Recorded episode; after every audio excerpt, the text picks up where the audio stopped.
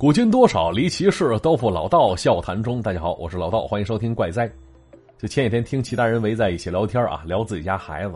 就这段时间上网课，几乎要把这些家长逼疯了。要只是上课，其实还好说，关键在于老师的其他操作呀。比方说，周一在家要对着学校的大致方向举行升旗仪式，而且要求服装整齐，全程跟拍视频，之后是发给老师检查。嘿，真是棒棒的啊！当然还有上网课，如果遇到体育课的话，你看吧，那一个个学生的小画面，特别想喊一句：“孩儿们操练起来呀！” 说实话，这些上体育课的学生的邻居可是倒了霉了。话说当时那几个女人聊着天，不住感慨说：“想当初，说他们家孩子学校不让孩子带手机上课，可有些学生就是不听，上课了还拿出来显摆。结果那位暴躁的语文老师一节课连着没收了六部手机。”啊，估计也是赶上自己更年期了，这事儿是越想越气，径直走到讲台上，当着全班同学的面砸了七部手机。啊，这种生气起来连自己都打的举动，可以说承包了他们整个学期的快乐呀。那今天呢，我想问问大家伙啊，现在做什么事儿能让你快乐呢？是一顿火锅，一顿烧烤，还是一个对象，或者是一堆钞票呢？又或者啊？只需要简单的一瓶肥宅快乐水就好了。嘿，来听故事啊！要说自从听到“社畜”这个词儿以来，小涛哎就把自己微博的名字改成“社畜”了。但是啊，他只敢改这微博的，毕竟在那上面关注他的和他关注的人，没人知道他的真实身份。就这种几乎处在匿名的状态，让他经常在网上发泄平时难以宣泄的情绪。但是你要说他是键盘侠，哎，也不对。毕竟啊，这小涛只在网上甩些片儿脏话，骂骂老板，吐槽一下公司，抱怨抱怨现如今的生活。哎，说实话，微博上的小涛连他媳妇儿都有点不认识了。毕竟啊，在日常生活当中，这小涛看上去再正常不过了。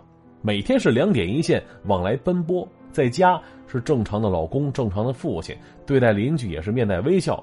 而在单位呢，他是正常的职员，听话的下属，每天也是按部就班，就这么些个正常的方方面面，那造就出了一个再正常不过的小涛了。但是啊，咱得说“正常”这个词儿，有的时候其实跟那个平庸是一个意思。按说世间没人甘于平庸啊，包括小涛也是。可是不甘心又如何呢？如此平静的生活跟工作，自己还能翻出几朵巨浪出来？话说这小涛啊，是某单位的职员啊。想当初大学毕业，摆在面前两条路：一条是考研继续深造，第二条呢是就业步入社会。他选择了后者，毕竟啊，社会总是要面对的。读研究生只不过是延后几年面对而已，更何况自己也够呛能考上。而选择了就业之后，依然有两条路可以选：第一个是招聘会投简历去啊，再有一就是考公务员。要说啊，小涛从来不是一个有主意的人，跟自己爹妈商量了一番，这爹妈很支持小涛公考，认为一旦考上，哎，这就是铁饭碗嘛，一辈子不怕失业，相当稳定。而小涛呢，也听从了他们的建议，一番刻苦努力之后，是报考了当地一个不起眼的单位。相比其他人嘛，这小涛入职显得是特别轻松。而自从他有了这个铁饭碗之后，爹妈便开始催促他赶紧找对象。哎紧接着你就看吧，一个接着一个的相亲呢，跟当初上学时排的那课程表似的，还把他闲暇时间安排的是满满当当的。到最后，还真是功夫不负有心人，终于跟一姑娘结婚了。结婚之后两年，俩人生了一个大胖小子，一家人也算是其乐融融。可是突然有一天嘛，一觉醒过来，那小涛在厕所边放松边思考着人生呢。哎，他就感觉自己前半辈子呀。过得太平淡了，这一站接着一站的，好像都是别人给拿的主意啊，同时也确实都是自己做的决定，而这些个决定是对还是错，嘿，不好说。可现如今造就出的这个局面，绝对跟精彩是不挨着呀。这一眼能望到头的日子，自己已经走完快一半了，难道说后半段依然要如此循规蹈矩的走下去？其实啊，这一天。对小涛来说还挺重要的，什么日子？这是小涛四十周岁的生日，而赶上周末了，他估计晚上会跟媳妇儿带着儿子出去吃顿好吃的，吃顿火锅。期间，他猜测老婆应该会送给自己一份礼物，那礼物啊，八成是一个电动剃须刀。因为什么呢？因为自己原先那个前几天坏了，这几天一直拿手动的对付着呢。而想到这儿，哎呦，四十岁，还真是个让人头疼的年纪啊！你往前看吧，那刚刚过去那十年跟坐上高铁了似的，过得那叫一个快。而紧接着那十年二十年呢，估计这趟高铁开的依然平缓，不起波澜。他想到这儿，小涛深深叹了口气呀。要说凡事怕对比，就前一天晚上周五夜里，这小涛一个老同学从国外回来。他们几个关系不错的，为他接风洗尘，席间各自聊着各自的境遇，这算是一个小规模的同学会儿而小涛看着那些昔日的老同学，有做买卖的，哎，有海外归来的，还从他们嘴里知道了当初哪个同学是高官得坐，哪个同学是出入豪车豪宅。那反观自己呢？哎，他是不无怀疑当初的决定到底是对是错呀。想到这儿，小涛看了一眼时间。上午八点多了，一会儿还得带着孩子去上兴趣班呢。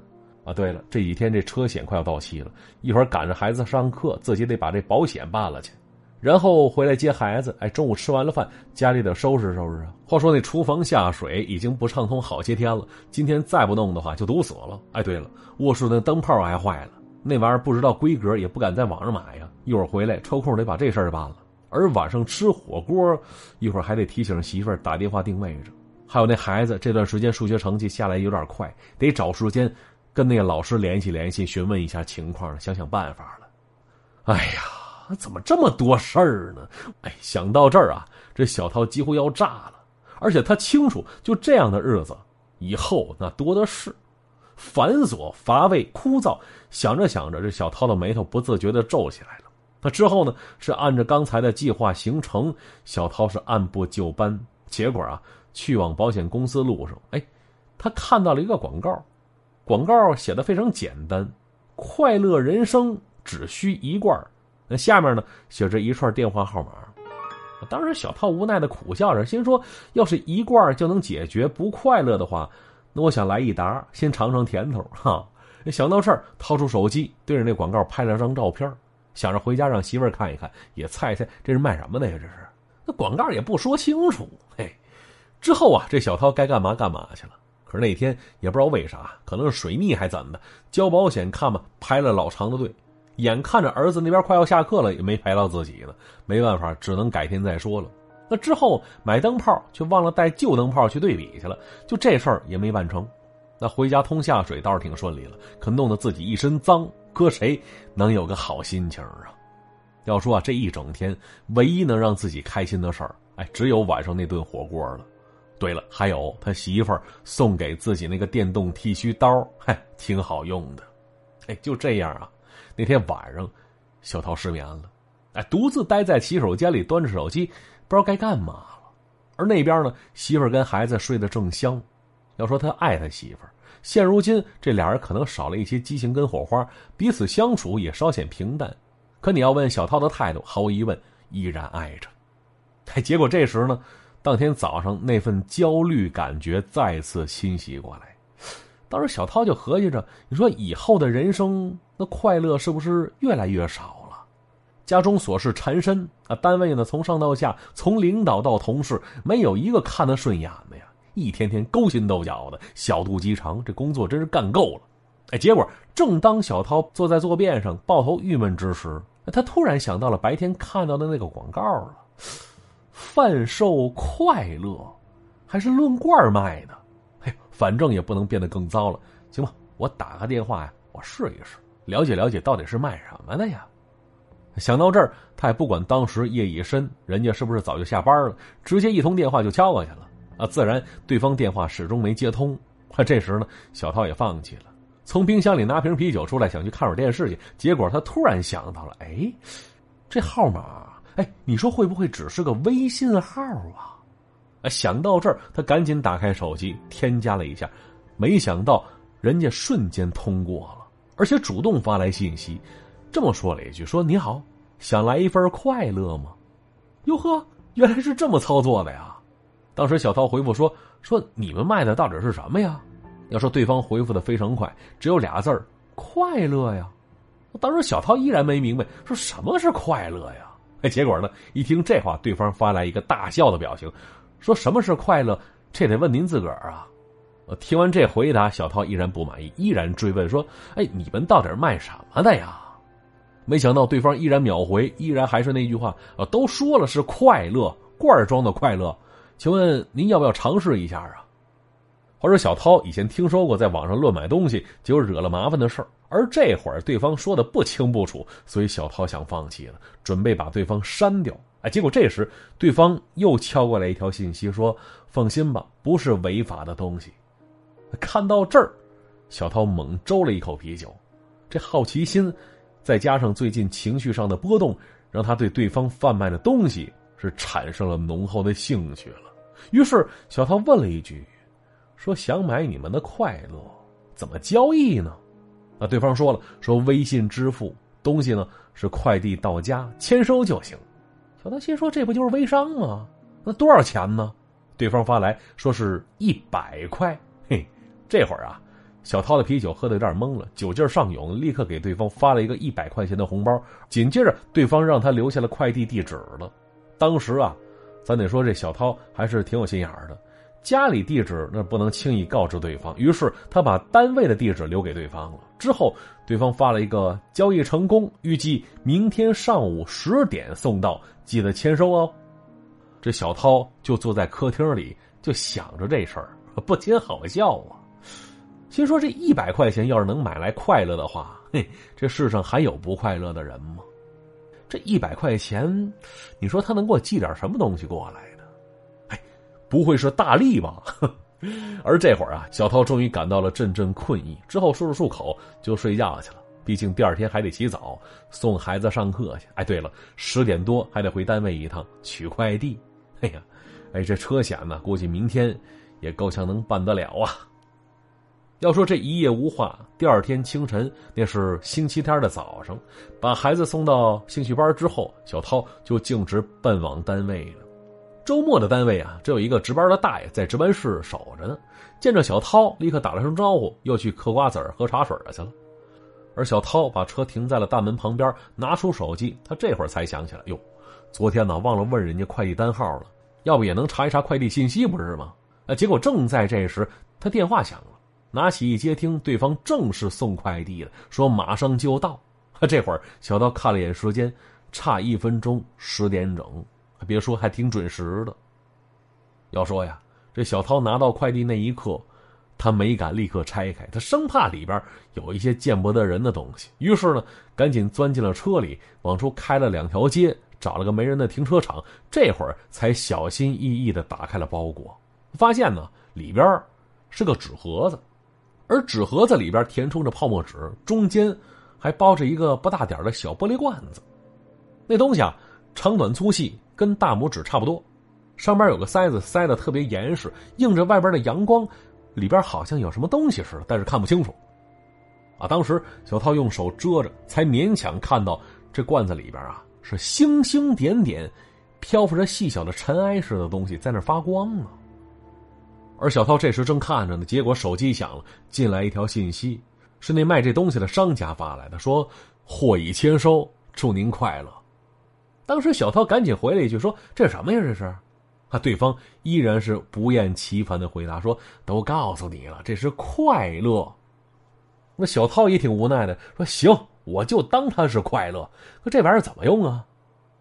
对方说了：“说带身上就行，其他的用不着你操心。有任何问题。”直接给我发信息。当时小涛又看了看那东西，试着想把那塞子打开，可却失败了，扣的太紧了。不管怎么拔，怎么拧，那塞子是纹丝不动。行吧，人说了，带着吧，反正也不占地方。于是顺手将这小玻璃罐子揣在了上衣里怀兜里去了。当时小涛心里想着，估计这东西啊，类似护身符，起不了啥实质性作用，都是心理作用。嘿，毕竟啊，这才一百块钱而已嘛。那想到这儿，小涛开着车就往家奔去了。哎，因为之前跟媳妇儿商量好了，儿子下课，媳妇儿去接去，所以这时呢，小涛只想着回家再睡个回笼觉去。结果啊，没开出多远呢，本来晴空万里，突然变得阴云密布了。没过多久，小涛这边也到家了。可站在家门口时，他是左右掏着浑身上下的口袋，哎，自己这门钥匙怎么找不着了？哎，心说不会是丢了吧？那样的话还得换门锁，够麻烦的。于是使劲回想着这临出门的时候带没带这把钥匙。另一边，顺手敲了敲门，也不知道这时间媳妇儿在没在家。结果敲了几下啊，哎，从门里传出个男人的声音，吓了小涛一跳。等着门打开这会儿功夫，小涛心里想了很多呀。难道是媳妇儿对不起自己？哎，不对，要那样的话，对方不可能这么明目张胆主动开门啊。那是家里来客人了，也不对。那客人的话呀，哪有如此喧宾夺主的呀？哎，可是哎，正想着呢，门打开了，小涛看见开门的是位壮汉，连臂络腮的胡子，穿着个背心能看到很重的体毛，说话也是瓮声瓮气的。当时小涛一愣，眼看着这位怎么有点眼熟呢？可一时间想不起来在哪见过了。而那壮汉先是说了一句：“你找谁呀？”他面对这声询问，小涛立刻懵了，心说：“这不是我家吗？找谁？什么意思呀？”而没等小涛回答呢，他看到那壮汉身后屋子里装修啊，那家具啊，虽然看起来好像在哪儿见过似的，但很明显，这根本就不是自己家呀。于是啊，这小涛赶紧道了声歉，说自己迷糊了，走错门了。而那壮汉倒是也没在意，笑了笑就把门关上了。那只留下小涛一个人在外边，是左看看右看看，这应该就是自己家呀，三楼三零一，自己住了五年了，怎么会错呢？想当初这也是从别人手里全款买的二手房啊，哎，会不会是自己走错单元了？哎，想到这儿啊，这小涛赶紧下了楼，可是看着单元门，哎，也没错呀，到底是怎么回事啊？那想来自己这家钥匙也没带在身上。之后呢，小涛就回到车里了，感觉脑袋胀乎乎的。于是拿出手机想给媳妇儿打通电话，可结果呢，一翻手机通讯录，里边竟然是空空荡荡的，一条联络人的信息都没有啊！难不成这手机也坏了？还之后他又翻开微信，可翻来翻去，手机哪有微信那款软件啊？不是刚才收包裹的时候，我还跟那卖家聊过天呢。不，这会儿微信哪儿去了？紧接着他翻了翻手机，发现呢，就这部电话，就好像是恢复了出厂设置一样，干干净净，丝毫没有人用过的痕迹。那按平时说啊，小涛也能记住媳妇儿的手机号，可不知道为什么这会儿自己说死想不起来了。那思前想后，他记得自己单位的电脑里边有个通讯录的备份。啊，那里记着媳妇儿电话，于是小涛赶紧开着车奔往单位去了。而另一边呢，他手机里还下载着那些平时常用的社交软件，微博，哎，这会儿不顶用了，起不了任何作用，因为那上边啊没一个他熟悉的人。微信是他首先要恢复下载的。等到了地方呢，微信也下好了，可是小涛却总是登录失败，说他这个号码他从没申请过微信。要说这一切。怎么看起来越来越奇怪了呢？当时小涛心里只想着赶紧找到媳妇儿手机号，然后打过去，一切就能解决。于是呢，下了车是奔着单位大门走过去了。当时小涛看见那门卫值班室里那大爷还在那喝着茶水，看着手机，嗑着瓜子儿呢。而这会儿看到小涛过去了，门卫起身迎了出来。没等小涛说话了，那位大爷先说了一句：“您找谁呀？这大周末的都没上班，您最好啊先打个电话联系一下。”面对这话，小涛彻底懵了。他说：“大爷，我谁都不找啊，我想回办公室弄点东西去。”结果那位大爷却说了：“说办公室，你是这单位的人呢？哟，大爷，咱们可天天见呢。刚才我还过来取快递了呢，怎么您不认识我了？”只见到这位大爷摇了摇头，冲他一伸手说：“不认识。你要是这单位的话，来门卡给我看一下。”话说呀，小涛他们单位那门卡跟工作证似的，能刷开电子门，同时上边还贴着照片，写着名字跟所属的部门呢。哎，一听这话，小涛无奈的掏着口袋，可是跟那家门钥匙一样，这会儿啊，浑身上下翻遍了，那单位门卡怎么找不着了呢？话说那东西他始终揣在兜里，而这会儿怎么不见了呢？当时啊，眼看着小涛急得脑门都出汗了，那门卫大爷站在一边，是始终看着小涛一脸着急的神态。最后他说了一句：“小伙子，是不是新来的呀？哎，这样吧，你跟我说你是哪个部门的，我给你们领导去个电话，身份一旦确认，我就给你开门。”无奈之下，小涛只好点了点头啊。之后将自己所属部门领导的姓名，还有自己的姓名跟门卫说了一遍。结果呢，门卫那大爷一通电话打完，转过身跟小涛说：“小伙儿啊，我不知道你来这儿干嘛来的，但是啊，你说的那位领导，我跟他确认过了，人家说他们部门压根儿就没你这个人，你赶紧离开这儿啊，不然我可报警了。”说完，晃了晃手里电话，而小涛这会儿是彻底被吓傻了，心说：“怎么回事这是，这单位我待了这老些年，怎么说没有我就跟我一点关系都没有了呢？我到底是怎么了？这世界到底是怎么了？不是谁能证明我的身份呢？啊，对了，我媳妇儿能，我得赶紧找我媳妇儿去。她今天早上说说是约好了朋友去逛街去，我应该去那儿找她去。哎。”哎，我媳妇儿长什么样了？怎么有点记不清楚了呢？最起码我知道她的名字，她叫，她叫，叫什么来着？不对，我是有老婆的人呢。我们几年之前就结了婚了，之后又过了两年，我们就有孩子。对了，孩子，我们的儿子。我儿子长什么样了？他叫什么了？不对，他们一定是存在的呀，都在。就今天早上我还见过他们呢，可是当时我跟他们说过什么呀？还有我跟我媳妇儿是什么时候结的婚了？第一次在哪儿见的面呢？我们的儿子，或者说，其实是女儿，还是我记错了？其实我们压根儿就没孩子。我结婚了吗？想到这儿，这小涛已经被门卫撵到外边去了。